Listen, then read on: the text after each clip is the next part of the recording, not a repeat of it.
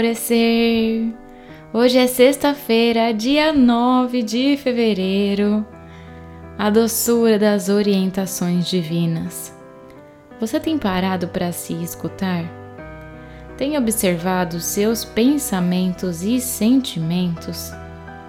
Porque tem uma comunicação acontecendo aí nas interlinhas que você não está conseguindo captar. Faz de conta que você tem que explicar o que você sente, como sente e por que sente para uma criança de 5 anos. E ela precisa entender.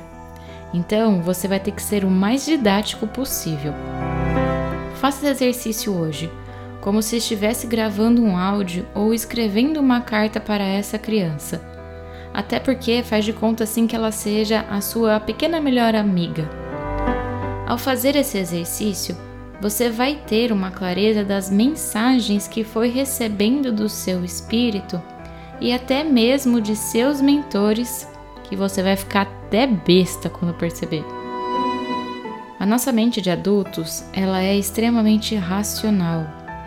E os recados e sinais da espiritualidade nada tem a ver com a racionalidade, e sim com o sentir.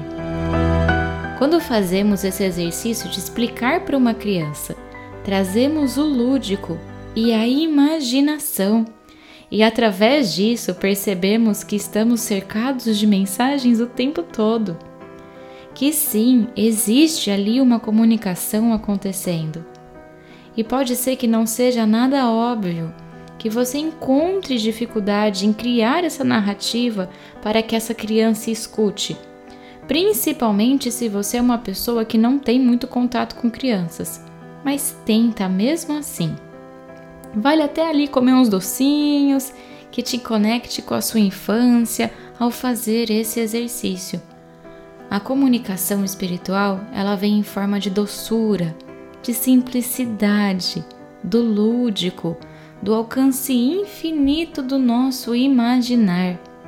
É sair da racionalidade e convidar esse seu lado mais leve e até mesmo mais artístico para brincar.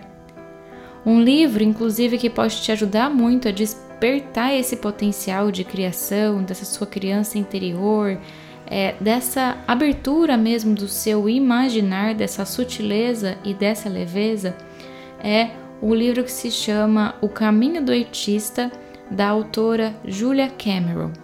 É fantástico esse livro, sério. E como eu gosto de dizer, nós somos o nosso próprio oráculo mas precisamos abrir os canais para isso, e esse é um ótimo método. A afirmação do dia é: me entrego à doçura da minha imaginação. E a meditação do portal Alvorecer indicada para hoje é dos angelicais. E o cristal de conexão do dia é o quarto sematoide ou a pirita, que ajudam bastante a despertar esse lado criativo e imaginativo. E eu sou a Gabi Rubi, sua guia nessa jornada rumo ao seu alvorecer. Um beijo e até amanhã!